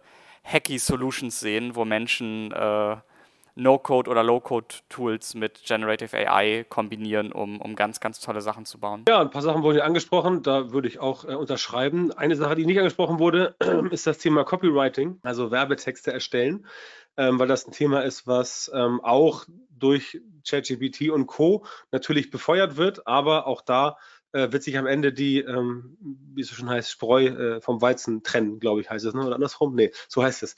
Ähm, also Copywriting ist halt ganz, ganz wichtig. Viele denken, sie machen es, viele denken, sie können es, die wenigsten können es, bedauerlicherweise, einfach weil die wenigsten auch verstehen, wie Storytelling funktioniert, die wenigsten verstehen, wie man etwas tut, was Leute wirklich anfasst, also ähm, auf Neudeutsch touchy, klingt so ein bisschen albern, aber so heißt es halt. Ähm, das wird auf jeden Fall ein ganz wichtiger Trend sein, nicht nur dieses, sondern nächstes Jahr, weil es auch immer schon Trend war. Und ich bin ja immer so ein äh, Nostalgiker, ich, ich vergleiche auch immer gern die sozialen Netzwerke mit dem mittelalterlichen Marktplatz, der einfach nur digitalisiert wurde und in unsere Zeit katapultiert wurde. Und da ist es halt genau so, wenn jemand zu dir sagt, du hör mal, ähm, ich war gestern im Restaurant, neues Restaurant um die Ecke hier, ähm, total geil, super Essen, ähm, nette Bedienung, auch noch günstig und geiles Abi Ab äh, Ambiente, äh, nee, Ambiente, genau, so heißt es, ähm, dann sagst du normalerweise, also neun von zehn Menschen sagen, ey, echt cool, erzähl mal, was denn da? Ne? Die, die, einer sagt vielleicht so, ja, schön für dich. Aber die meisten Leute wollen halt dann mehr wissen und das kriegen halt gerade in Social Media die meisten Leute einfach nicht hin, dass sie einfach ähm, es nicht schaffen, die Leute einfach dazu zu bringen, äh, zuzuhören also aufmerksam zu werden. Das ist ja genau das, was passieren wird. Da hat ja Malte auch vorhin so schön gesagt, dass es auch durch äh, künstliche Intelligenz immer mehr wird. Und je mehr da draußen rumschwirrt, desto wichtiger wird es, aus diesem Brei herauszustechen. Ganz einfach. Und entweder ähm, wird man im Copywriting so, dass man wirklich weiß, welche Trigger, gehört auch ganz viel Verkaufspsychologie ähm, dazu, was auch ein wichtiger Trend ist aus, aus meiner Sicht. Ähm, generell Psychologie des Menschen, Wirtschaft, Wirtschaftspsychologie, aber das haben halt ähm, aktuell noch die wenigsten auf dem Zettel, weil die meisten halt nach wie vor von Werbung ausgehen. Und seien wir ehrlich, klassische Werbung ist lame, ja die 80. BMW-Werbung im Fernsehen, da schläfst du ein. Äh, Waschmittel, ähm, die Wäsche wird seit 80 Jahren weißer als weiß. Eigentlich müsste so, so transparent sein, aber nur gut, kommt vielleicht noch. Aber dieses Thema, dass du halt es schaffst, Strategien und Konzepte zu entwickeln, um aus diesem ganzen Brei herauszustechen, ähm, unter anderem mit Copywriting und auch mit natürlich anderen Dingen. Das ist, glaube ich, der Trend, der bedient werden muss, den aber wenige machen werden, weil das nämlich schwierig ist. Und ChatGPT und Co. bedienen ja die Faulheit dessen. Ich meine, sagen wir ehrlich, ChatGPT und Co belohnen die Faulheit des Menschen. Ist einfach so. Ähm, so ist der Mensch einfach. Du kriegst was geliefert, es ist fertig und so weiter. Ähm, musst nicht mehr tippen zwei Tage, ähm, sondern kannst einfach das von dem Chatbot machen lassen. Und das ist das Thema. Und diejenigen, die es halt schaffen, diesen, diesen, diesen Level noch zu überbieten, die werden in Zukunft auch weiterhin auf der äh, Gewinnerstraße sein, ganz sicher. Hm, also Copywriting, da kann ich eine äh, Anekdote, das falsche Wort, einen, einen kurzen einen, Exkurs geben vielleicht. Wir, wir ranken, glaube ich, seit über einem halben Jahr auf Copywriting auf Platz 1 oder 2. Ich glaube auf Platz 1 sogar. Und wir merken, dass der Traffic auf dem Keyword momentan ansteigt. Also enorm sogar. Das heißt, das, was du sagst, dass sich mehr Leute mit diesem Thema beschäftigen, scheint tatsächlich so zu sein. Ich habe dann schon mal hinterfragt, hat das vielleicht mit ist es ein Trugschluss aufgrund von irgendwelchen, äh, keine Ahnung, Longtail-Keywords oder wie auch immer? Nein, nein, aber auf dem Haupt-Keyword Copywriting, obwohl man bei Systrix keine Veränderungen in, irgendwelchen Suchvoluminas oder auch bei anderen Tools erkennt, sehen wir aber ganz klar mehr Traffic, auf dem ein Keyword über die Search-Konsole als noch vor drei Monaten, obwohl wir da dieselbe Position hatten im Durchschnitt. Scheint irgendwie, äh, ja, äh, so zu sein. Kim, du wolltest noch was beitragen? Nee, hast du in, mir den Chat geschrieben, glaube ich. Darf ich nochmal? Dann das, war das die Frage war, davor. Das war, Ihr seht, das ist die äh, non nonverbale Kommunikation die nonverbale Kommunikation, die wir hier äh, nebendran führen, damit wir nicht dauernd durcheinander reden. Okay, Malte, mit welchem Thema wirst du dich noch intensiver beschäftigen? Und jetzt sag mir nicht wieder SEO im nächsten Jahr. Und wieso? Ich ergänze noch kurz was zum Copywriting. Ähm, da suchen so viele Menschen nach, weil sich gerade ganz viele Menschen versuchen, selbstständig zu machen mit Copywriting und dann über ChatGPT schreiben lassen. Und fast alle großen Textmarktplätze in Europa nehmen aktuell keine neuen Autoren an, weil die Schwelle an Menschen so krass ist, die sich aktuell registrieren, jeden Job annehmen und äh, dann über ChatGPT schreiben. Und wenn du mal guckst bei Copywriting, ich glaube, ihr rankt auf zwei, als ich gerade geguckt habe, Textbroker auf drei. Ich vermute, ein Großteil Leute, die danach suchen, wollen wissen, was das ist, um sich dann selbstständig zu machen, weil irgendein Coach ihnen das auf Instagram äh, äh, empfohlen hat. Ähm, womit ich mich beschäftigen werde, und SEO darf ich nicht sagen, das, das ist schwierig jetzt für mich. Ich, ich werde mich privat mit Generative AI beschäftigen. Und an, ansonsten äh, würde ich jetzt die, die Inhouse-Karte ziehen und sagen, dass ich äh, nicht, nicht äh, nicht Einblicke in die Idealo-Strategie geben möchte, was wir so machen. Aber ja, ich werde ein bisschen über den SEO-Tellerrand gucken, äh, mache das auch jetzt schon. Aber mein Fokus wird SEO bleiben, auch wenn du das nicht hören möchtest. Nein, es das heißt nicht, dass ich es nicht hören möchte. Ich wollte was rauskitzeln. Weißt du? Kim, mit was beschäftigst du dich noch intensiver im nächsten Jahr und warum? Äh, definitiv LinkedIn, weil wir im letzten Jahr durch äh, stiefmütterliche Behandlung schon so guten Umsatz darüber gemacht haben. Ähm, mit künstlicher Intelligenz auf jeden Fall, auf allen Ebenen, was irgendwie mit kreativer Arbeit zu tun hat natürlich, um zu schauen, wie können wir es nutzen, was sind für Gefahren da und so weiter und ähm, mit Conversion-Optimierung tatsächlich, weil ähm, das natürlich irgendwie existenziell wichtig ist, um die Leads reinzukriegen. Und da finde ich, kann man nie genug wissen und sich nie genug mit ähm, beschäftigen. Von daher sind das so meine drei Themen. Björn? Ja, bei mir natürlich überraschenderweise auch viel im Bereich Social Media Marketing ähm, wie auch bisher. Das mit LinkedIn kann ich bestätigen, was, was Kim sagt. Ähm, das liegt aber daran, weil LinkedIn jetzt gerade dieses Jahr oder letztes Jahr krass entdeckt wurde. Von auch allen denen, die, die denken, Facebook ist tot, aber ist ein anderes Thema. Ähm, bei mir geht es dieses Jahr auf jeden Fall auch natürlich viel um das Thema ähm, äh, KI sicherlich.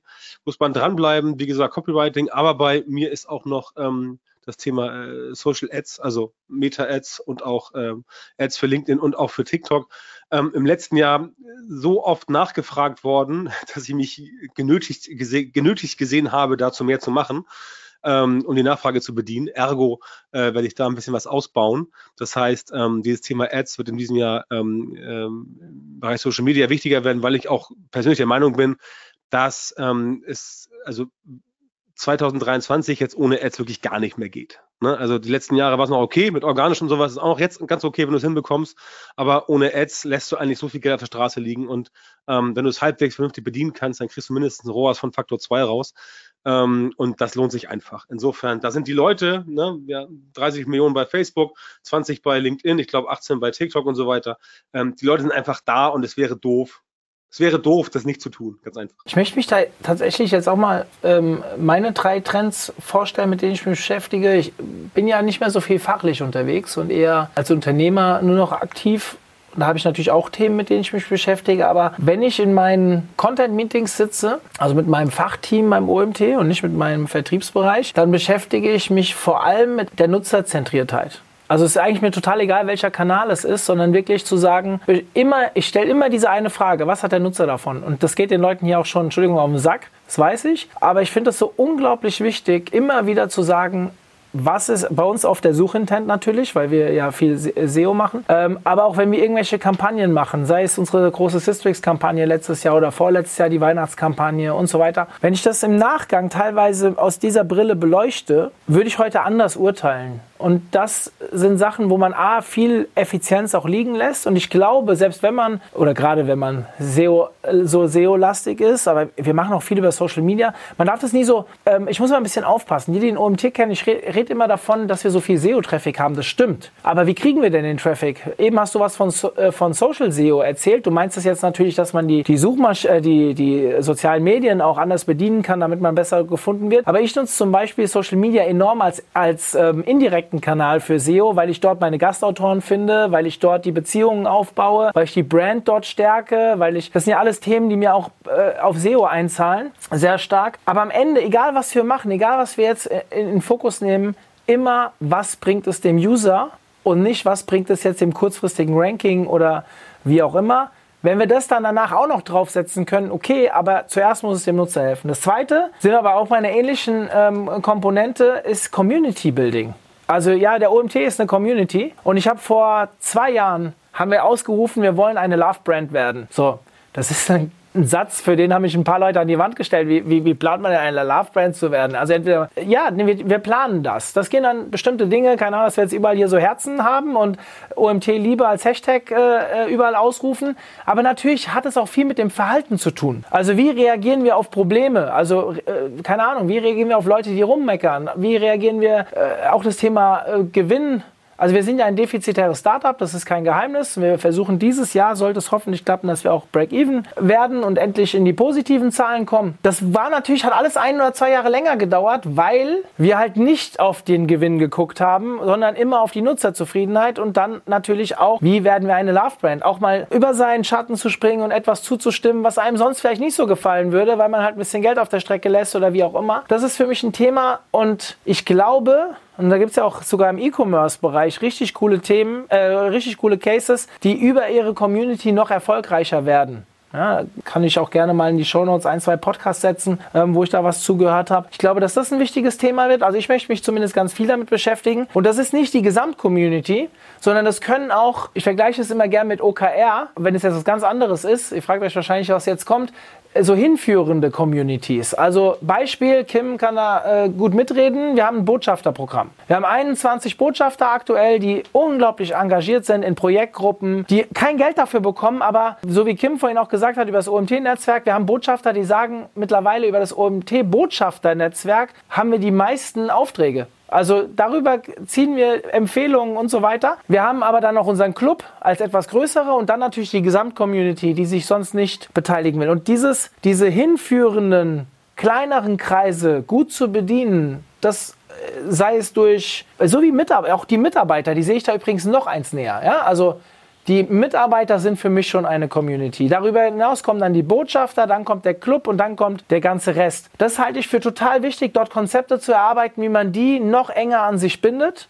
Ja, bei Mitarbeitern machen wir das alle schon lange, Mitarbeiterzufriedenheit und so weiter. Aber Botschafter, ich mache da keinen Hehl draus. Unsere neue Event-Plattform, ihr habt es vielleicht alle mitbekommen, die zuhören, seit zwei Wochen gelauncht, wo wir ermitteln wollen oder helfen wollen, die wenigen Budgets, die wir haben, besser zu allokieren. Also sprich, auf Basis der Erfahrungen der anderen herauszufinden, welches Event gut ist und sein Geld wert ist und welches nicht. Über diesen Dienst bekommen wir natürlich auch Traffic. Darüber bekommen wir auch Freitickets und wir könnten auch Geld damit verdienen. Das will ich aber gar nicht. Ich nehme lieber mehr Tickets, die ich dann zum Beispiel wieder an die Botschafter und an meine Mitarbeiter verteilen kann und denen so mehr zur Verfügung stellen kann, sei es monetär dadurch, aber noch mehr Fortbildung. Wir sind ein Fortbildungsportal. Und wenn wir den Leuten genau das geben, was sie bei uns erwarten, auch wenn es nicht bei uns ist, sondern bei externen ähm, Formaten, binde ich die an mich. Und das ist etwas, was mir sehr wichtig ist. Und das Dritte, das können wir kurz fassen, ist natürlich auch das Thema KI, mit dem ich mich beschäftigen möchte. Björn, in welchen Kanal wirst du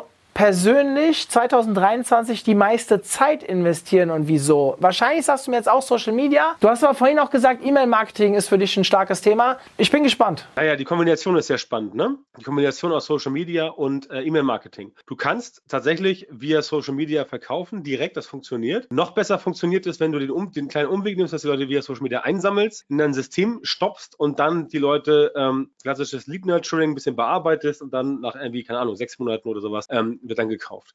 Das heißt, Social Media wird natürlich mehr reingepackt in Form von äh, Content. Tatsächlich habe ich ähm, im, äh, im, August angefangen, ähm, meinen seit zehn Jahren brachliegenden YouTube-Kanal neu zu bespielen. Das mache ich jetzt und ähm, das fängt jetzt langsam an, Früchte zu tragen. Ähm, deswegen wird der YouTube-Kanal weiter bespielt und wahrscheinlich werden wir da auch in YouTube-Ads reingehen müssen, um das Ganze nach vorne zu bringen. Aber im Prinzip bleibt es dabei, dass ich letztendlich meine Zeit in den Systemen verbringen werde und auch mein Geld da reinstecken werde, die entsprechend Leads generieren, also indirekte Kunden oder direkte Kunden, wie zum Beispiel auch, auch dass wir dieses Jahr anfangen werden, über Webinare zu verkaufen, was ja lange, Jahr, was ja lange, lange Jahre total, total out war, was jetzt seit letztem Jahr wieder eine unglaubliche Renaissance erlebt, das Verkaufen via Webinaren. Ähm, das ist sehr spannend und deswegen wird da die meiste Kohle reingehen und da das alles beworben werden muss, gehe ich davon aus, dass das meiste Geld bei Herrn Zuckerberg landet in Form von Meta-Ads. Mhm. Okay. Malte, für dich würde ich die Frage gerne anders stellen. Mit deinem Blick auf Online-Marketing und ich weiß, dass du dich ähm, ja doch nicht nur mit SEO beschäftigst, auch wenn du jetzt beruflich dich viel mit SEO beschäftigst, was würdest du den Menschen empfehlen, wo sie die meiste Zeit rein investieren sollten? Eine Surprise-Frage. Ähm, also ich persönlich, ich werde äh, das gleiche wie letztes Jahr natürlich machen, SEO, äh, und versuchen meinem Team nicht im Weg zu stehen, dann machen die einen guten Job. Was ich anderen Menschen raten würde, uff, das ist, finde ich, eine sehr schwierige Frage, weil das kommt halt immer total drauf an. Ähm, ich würde einfach gucken, ja, ich habe eine gute Antwort vielleicht, die, die äh, allgemeingültig ist. Ich würde erstmal einen Schritt zurücktreten und, und gucken irgendwie, was ist eigentlich das Geschäftsmodell äh, des Kunden oder Arbeitgebers, was ist die Phase, wo das Unternehmen ist und was ist eigentlich den Investoren, dem Board, den, den Aktionären, dem, dem CEO wichtig. Und es ist manchmal Reichweite, manchmal ist es Profitabilität, manchmal ist es auch was anderes. Und ich würde mein Marketing daran ausrichten und gucken, dass ich A, nichts tue, was äh, dem im Widerspruch steht und B, vielleicht sogar Dinge tue, die damit helfen. Ja, also konkretes Beispiel, wenn ein Unternehmen gerade auf Profitabilität ge getrimmt wird und irgendwie die DB1 und DB2-Marge steigen muss, ist vielleicht nicht das richtige Jahr, um äh, 16 Brand-Marketing-Kanäle zu starten und äh, auszuprobieren, ob man nicht langfristig E-Mail-Subscriber aufbauen kann, äh, sondern ist vielleicht das Jahr äh, auf, auf Lead-Generierung äh, zu setzen in Kanälen, wo ich einen, einen kurzen, also in einem kurzen Zeitraum einen Return on Ad Spend hinbekomme. Das, das wäre so mein Tipp, was so die, die Zeitallokation von Marketern allgemein äh, angeht. Kim, was würdest du sagen?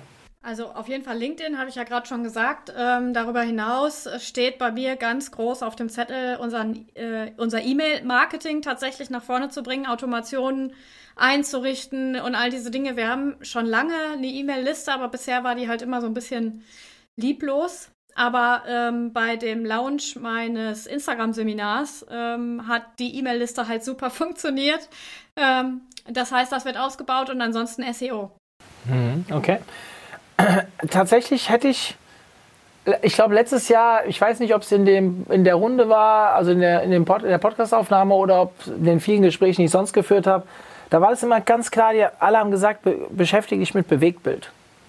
Das habe ich dieses Jahr gar nicht gehört. Oder was man die letzten Jahre immer wieder gehört hat, und das ist so mein Hauptthema, wobei ich es nicht selbst umsetze, aber als Firma vorantreibe, mache ich aber auch schon seit drei Jahren, ist das Thema Automation. Also E-Mail-Automation, Marketing-Automation, ähm, äh, oh, ich hasse dieses Wort, Funnel besser auszuspielen. Ich gucke extrem drauf, wie bestimmte Maßnahmen mehrfach genutzt werden können oder mehrfach Effekte haben. Also sprich, was kann ich umsetzen, was vielleicht noch drei andere Sachen automatisch mit verbessert. Und das gerade mit der Automation, gibt es da viele Fälle, ja sehr gut funktionieren.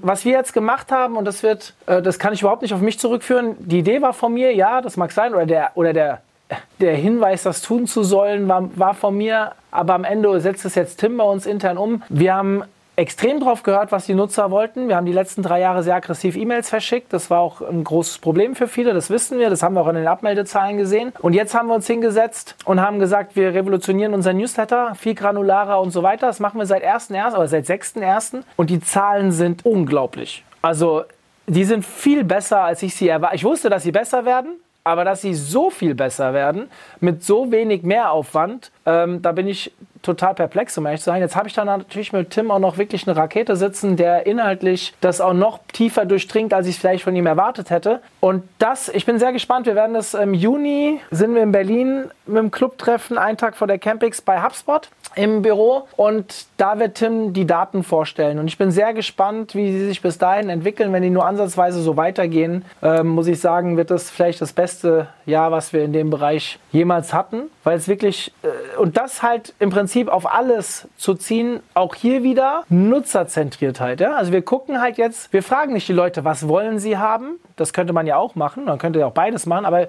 wir gucken, worauf reagieren die Leute und dann bekommen sie halt nur noch das. Da sagen jetzt erfahrene Online-Marketer wie ihr, wie, okay, das ist jetzt echt nichts Neues, gell? also nicht der neueste Scheiß, aber wer redet davon und wer setzt das Final auch wirklich um? Das, glaube ich, ist schon viel weniger. Und wir merken gerade, wie gut das funktioniert. Die Leute wirklich ähm, könnte man es auch wieder negativ sehen, in, ihr, in ihrer Bubble bestärken. Ja, das ist ja auch das, was oft im Negativen auch eher schlecht sein könnte. Aber ich würde jetzt sagen, bei uns gibt es jetzt nicht so viele negative Momente, dass man das auf jeden Fall vorantreiben sollte oder vorantreiben kann. Und das sind wir gerade stark am Ausbauen. Und damit wollen wir uns nächstes, dieses Jahr noch sehr viel mit beschäftigen. Und dann ist für uns, das aber weniger Online-Marketing, das ist dann wirklich äh, was äh, das Thema ähm, wirklich auch mal in eine profitable Zone reinzukommen und alles dafür zu tun. Sprich auch im Hintergrund viele Prozesse optimieren und sowas, aber das ist jetzt weniger Online-Marketing-lastig. Komme ich zu meiner letzten Frage. Wir sind jetzt schon fast am Ende unserer Zeit und ich würde es trotzdem gerne mit kurzen Antworten. Ihr habt alle jetzt maximal eine Minute Zeit. Welche Faktoren beeinflussen deine Entscheidung, in welchen Kanal du investierst? Kim. Umsatz. okay. Nicht Gewinn? Warum nicht Gewinn? Weil wir gut kalkulieren und der Gewinn dann dementsprechend auch gut ist. Ja, äh, gerade diese Umsatz-Gewinn-Frage, da, äh, ich will nicht sagen, ich reagiere allergisch drauf, aber ich reagiere feinfühlig drauf weil das nämlich oft ähm, äh, falsch interpretiert wird. Dann in, in, da kommt wieder der Unternehmer durch. Gell? Okay, Björn, bei dir? Im Prinzip, was Kim gesagt hat. Mhm, weil okay. wenn der Umsatz hoch ist und du bist nicht ganz doof, hast du auch hohen Gewinn. Mhm, deswegen okay. ist dieser Spruch, deswegen ganz, sorry, ganz kurz, deswegen ist dieser Spruch, Umsatz, Umsatz ist nicht gleich Gewinn, ich kann ihn nie mehr hören. Ja? Wer das sagt, hat einfach keine Ahnung. Mhm. Malte? Äh, na, wie schon gesagt, äh, Alignment mit Unternehmenszielen. Also brauche ich schnell ROAS oder muss ich irgendwie langfristig Reach über Owned Media aufbauen? Ähm, dann äh, meine persönliche Bonusregelung. Ich habe jetzt bei Idealo keinen Bonus, aber in kapitalistischen Unternehmen ist es ja das beste Instrument für den Arbeitgeber äh, zu steuern, was Mitarbeiter machen und worauf sie sich konzentrieren sollen. Dann Messbarkeit und Lernkurve finde ich immer spannend. Ich würde immer lieber in Kanäle investieren, wo ich schnell lerne und, und überhaupt was lerne. Ja, es gibt auch Kanäle, lernt man einfach nichts. Und äh, als letzter Faktor meine persönliche Conviction, äh, gerade so wenn es Richtung Content Marketing, Brand Marketing geht oder so nicht trackbare Sachen äh, oder schwierig trackbare Sachen oder so Dinge, die man passiv tut oder indirekt tut, weil man denkt, sie helfen mit SEO, da ist es dann irgendwann einfach Conviction und sich selber davon zu überzeugen. Ich bin ja ich muss das erste Mal auch sagen, dass es bei mir Umsatz und Gewinn sind, aufgrund der Situation, in der wir uns befinden. Die letzten Jahre habe ich immer gesagt, ich möchte mich maximal, ich, ich wiederhole mich, am Nutzer orientiert weiter aufbauen und gucken, was die Leute wollen. Bei uns ist es nicht der Unternehmens, die Unternehmensthemen, sondern eher die Themen, die von außen an uns herangetragen werden, um den Leuten halt zu gefallen, was aber natürlich wieder auf uns zurückspielt, dass wir als Unternehmen auch genau diesen Vor diese Vorgaben geben. Ähm, sehr spannend. Also äh, lange Diskussion, eineinhalb Stunden haben wir jetzt diskutiert, ein sehr langer Podcast. Ich fand äh, es sehr erfrischend, mit euch zu sprechen und äh, eure teilweise auch unterschiedlichen Sichtweisen wieder ähm, zu vereinen zu können, beziehungsweise auch hier darlegen zu können.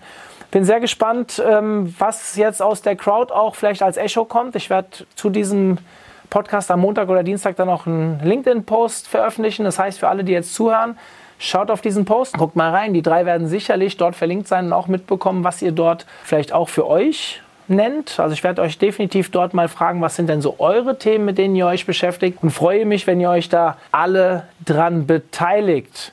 In diesem Sinne, wir sind fertig. Vielen Dank an euch drei, dass ihr euch wieder Zeit genommen habt und ich wünsche euch alles Gute für dieses Jahr. Jetzt sind wir schon einen Monat drin in dem Jahr, aber nichtsdestotrotz haben wir immer noch elf Monate zu gehen und äh, wir werden uns sicherlich alle drei noch oft sehen und hören dieses Jahr. Ihr seid ja welche, die mir öfters über den Weg laufen.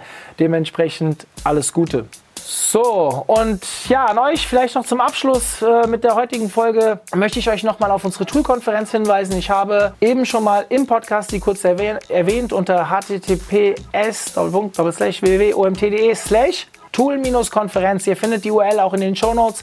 Könnt ihr euch jetzt anmelden. Wir haben noch nicht alle Slots besetzt, aber ihr seht schon einen sehr guten Überblick, was es alles geben wird. Wir werden Tool-Vorträge haben, also Tool-Vorstellungen. Wir werden aber auch Fachvorträge haben. Wir haben zwei Panel-Diskussionen, ähm, die meiner Meinung nach sehr spannend sind.